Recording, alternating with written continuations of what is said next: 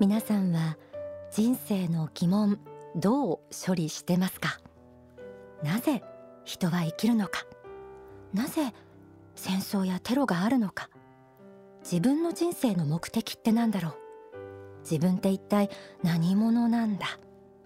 そんな疑問に学校の先生は答えを出してはくれませんよね。学校ではなかなか教えてくれない大切なこと。ぜひこの番組で学んでください。霊的人生観宗教的真理をお届けしている天使のモーニングコールです。え皆さんの疑問への答えが自分で見つけることができるようになるかもしれません。4月の23日高知県立県民体育館で幸福の科学大川隆法総裁の講演会が行われました。題して人生を深く生きる、えー、聞いていらっしゃる方の中には現地に行ったよという方もいらっしゃるかもしれませんね。でその時に大川総裁のご講演の事前プログラムがありました。トークの企画でした、えー、プログラムのタイトルは幸福の科学に出会って人生が変わった、えー、私は実はその時進行役を務めさせていただいたんですけれどもお話をされたのがつい先日もこの番組に出演いただいた幸福結婚相談所所長の横森静香さん。そして幸福の科学の少女聖地四国昇進館館長の伊藤新道さんでした。でトークの内容はお二人の幸福の科学との出会いのお話でした。今は幸福の科学の出家者として信者あるいは信者でない方も含めてですねたくさんの方の人生相談に乗ったりして人々を支えているお二人ですけれどもこの日は時間を遡ってご自身が数十年前幸福の科学と出会った頃のお話を伺いました。今聞いてくださってる方の中には最近何かと話題の幸福の科学って一体どうなの？と思ってらっしゃる方もいるでしょうしどんな人がいるのか気になることも方もいると思います。えお二人にはどうやって幸福の科学と出会ったのか？出会いの後どうして信じることを選んだのか？そして信じる道を数十年生きてきたお二人の口から語られるリアルな実感。えー、ぜひ先入観をちょっと脇に置いて皆さんの心で受け止めながら聞いてください。えー、私の父はあの戦争体験者でして、えー、父の兄も二十、えー、歳前後で戦地で戦死しております。で父は負傷しましてあの戻ってきてくれて結婚しましたのでもしかしたら私との約束だったのかもしれないんですけれども結婚して今私がここに存在することができてるんですけれども、えー、戦争に行く前はですねほとんど一滴のお酒も飲まないくらい誠実で勤勉な青年だった人がですね戦争に行って帰ってきて私が物心つく頃には365日ではないんですけれどもえー、お酒を切なそうに飲む日々が長く続きました。で祖母もおりましたけれども自分の息子のその姿を見るのが切なくて他の子供のところに行ってしまったり母はさまざまなことでたくさん苦労を重ねておりましたけれどもその中で2人とも大好きなあの子供としての私はあまりできることがありませんであの本当に切ない思いをいたしました。でどうして自分がこういう環境や境遇の中に生まれて生きなければいけないのかというのが一つとそれから父が戦争体験をして切なそうにしておりましたからそのこともありまして人が生まれて例えばお国のためとはいえ二十歳前後の多くの人たちが戦争のために死んでそれで終わりなら生まれてくる意味というのは一体どこにあるんだろうかとかそんなふうなことを考え始めました。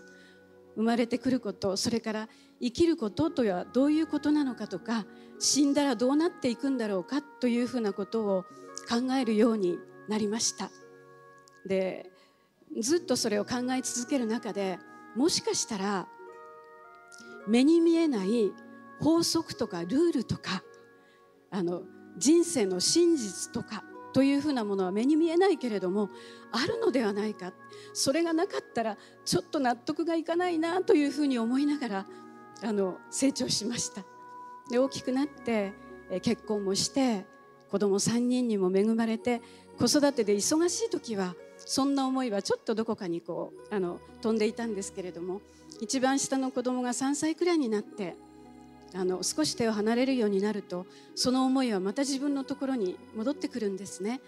やっぱり人生の真実があるのであればそれを知った中で私は生きていきたいという思いがものすごく強くありました。そんな時にあの弟の年下のあのお友達がいたんですけれどもその青年は確か他の宗教に興味を持っていたんですけれどもある時書店に行って面白い本を見つけたと言って弟にではなくて私のところに一冊の本を届けてくれました。で本当に面白いのなら読んでみようって言ってあの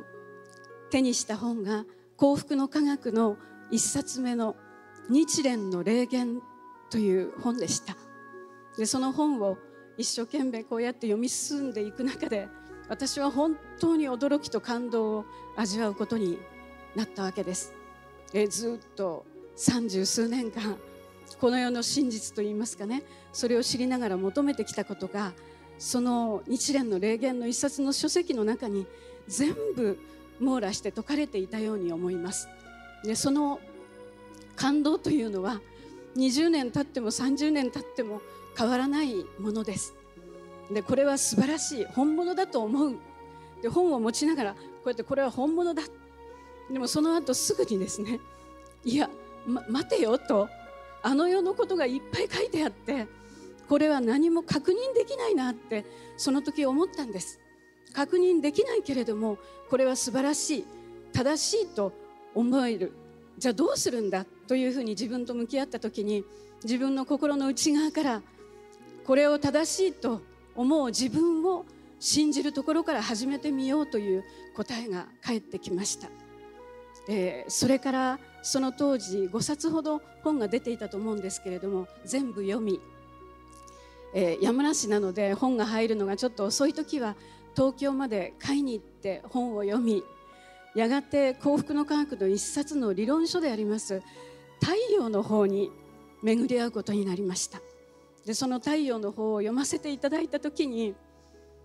難しかったですけれどもでもこの本を書かれた方がこの地上に生きておられるのなら私は顔を見たい。声も聞きたい。何をお話しされるのかきちんと聞かなければいけないという思いに駆られましてその当時西荻窪にあの小さなあの地下に事務所がありました。そこを訪ねていきましてどうしたら講演会に出れるのでしょうかというふうに伺いましたら入会願書を書いて合格しないとあのその当時の講演会には出れませんででもしかしたら私の思ったことや行ったことは全てお見通しでしょうからもしかしたら受からないかもしれないなんて思いながら一生懸命願書を書いて合格なんとか合格をして初めてあの行けた講演会が「悟りの原理」という講演会でした。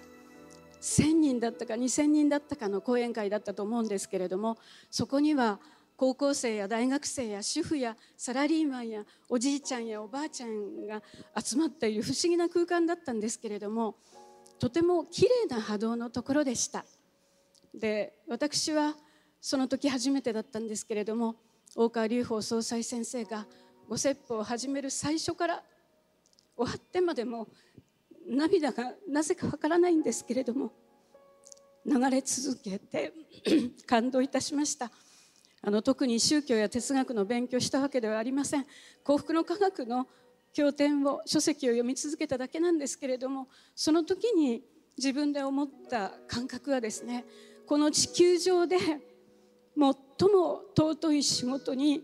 命を懸けておられる方がここにいらっしゃるというそういう感動でした。ささやかであったとしてもこれから先の自分の人生できる限りお手伝いをさせていただきたいというふうに固くその時にあの決意したのを今でも昨日のことのようによく覚えております、えー、それから30年。何かのセリフありましたね。あれから20年。30年というセリフもありますけれども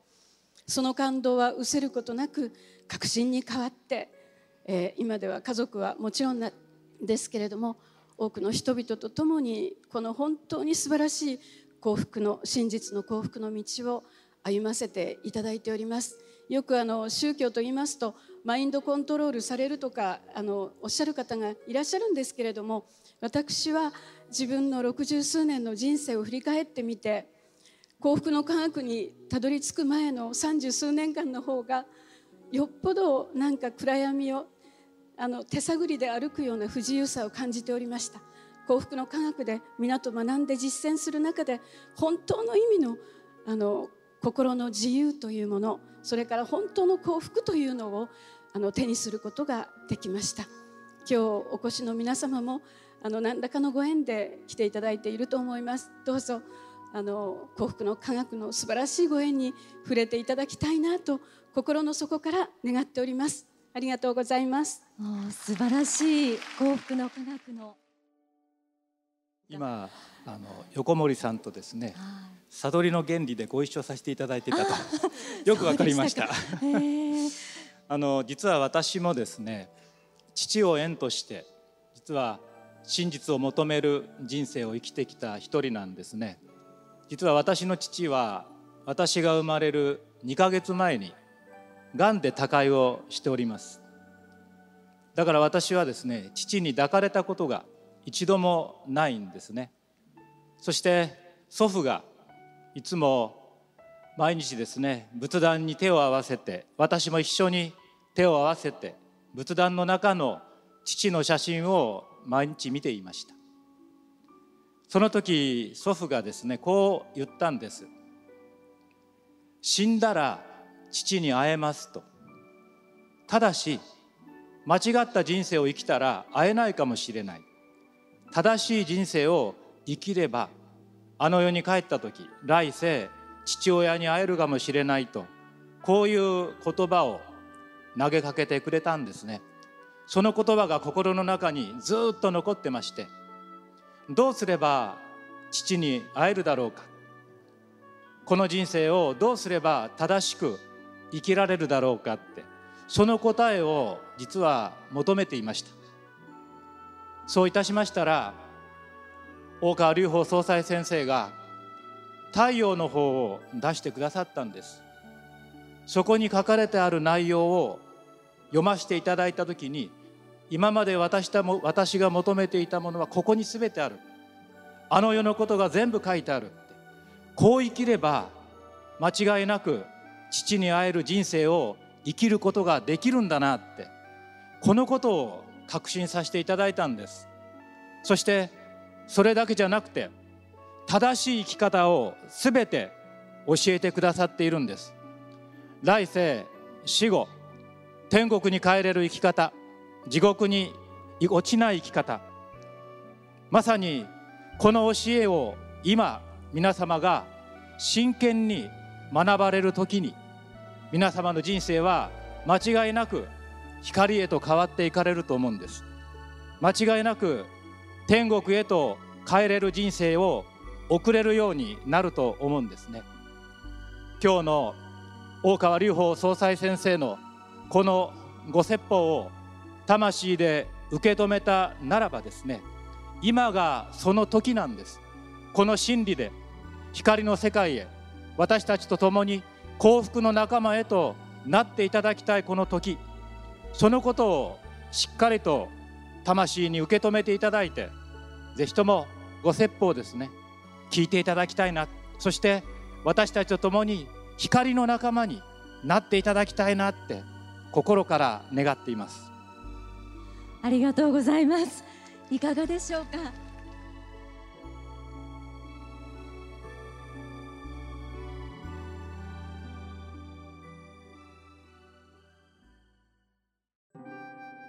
いかがでしたでしょうか？え当日直接会場でお二人のお話を聞いての印象、まあ、とにかく眩しかったです。お二人ともあの仕事能力もあのすごい高い方でですね。なんか私が言うとおこがましいですけども霊的な悟りとその仕事力人間力全て兼ね備えて素敵な方々なんですけれども、まあ、お聞きのように普通に人生を生きてこられてで普通の感覚で、えー、暮らされてその中で人生の疑問というものを持ちそれを疑問への答えを求める姿勢においては本当に誰にも負けないぐらい純粋に求めてこられた。ですから私たちの同じように悩んだり迷ったりしながらそんな中で人生の真実真実の幸福というものを求めて懸命に日々を歩んでこられたお二人。本当に飾らなくて心からの声だということが伝わったかなと思います。この世に生まれてきて正しい教えに出会ったという喜びそれを皆さんに伝えたい。そんなお二人の思い皆さんにも届きますように。ではここで大川隆法総裁の説法をお聞きいただきます。慈悲の力に目覚めるためにはと題して2015年に説かれた説法の一部です。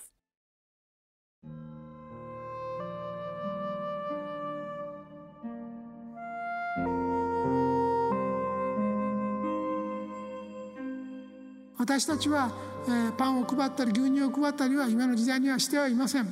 しかしながら一番人々が欲しているものは教えなんです。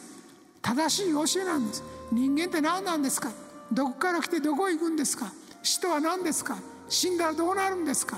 死んで苦しみがあるならどうやったらそこから救われるんですか？死んで立派な姿になって人々を導けるようになるにはどうしたらいいんですか？こういう根本的なことに答えてくれる教えが今日本には必要だし世界にも必要なんです。だからこそこの教団はもう一段大きくなる必要があるし世界の人々に手を差し伸べるところまで力を持たねばならないんです。私たちが目指していることは自分たちの利得や自分たちの利益や名誉のためだけにやってるんじゃないんです。先ほども流れていましたけども去年も去年も180回以上説法してます。馬鹿げてるぐらいやってますよ。2日に1回やられたら聞けませんよ皆さん方。そうでしょう。そう思います。私だってそう思いますよ。ただやってる人間だってですねこんなね180回もやったらこれ死ぬんじゃないかと思いながらやってるんですよ。もし早死にしたら申し訳ないと思いながらやってるんです。でももし早死にした場合には解き残したことがあったら私も不成仏になる可能性があるからできるだけ早く言うべきことは言っときたいと思ってやってるんですよ。だから不釈神明というのは形だけじゃないんです。もう一人でも多くの人に法を届けたい教えを届けたい一人でも多くの人に愛の心を届けたい。その実践行為こそが慈悲の力なんですよ。皆さん方の中に眠っているその慈悲の力に目覚めてください。多くの人たちは待っています。日本中にそして世界にその愛の光が届くことを心の底よりお祈り申し上げます。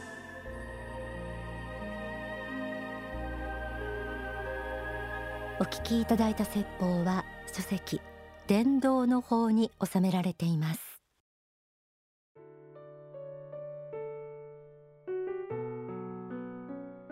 宗教というのは手に取って証明できることを説くわけではありませんのでまやかしの世界と思って避ける人も多いですよね。で私自身もその気持ち本当によくわかります。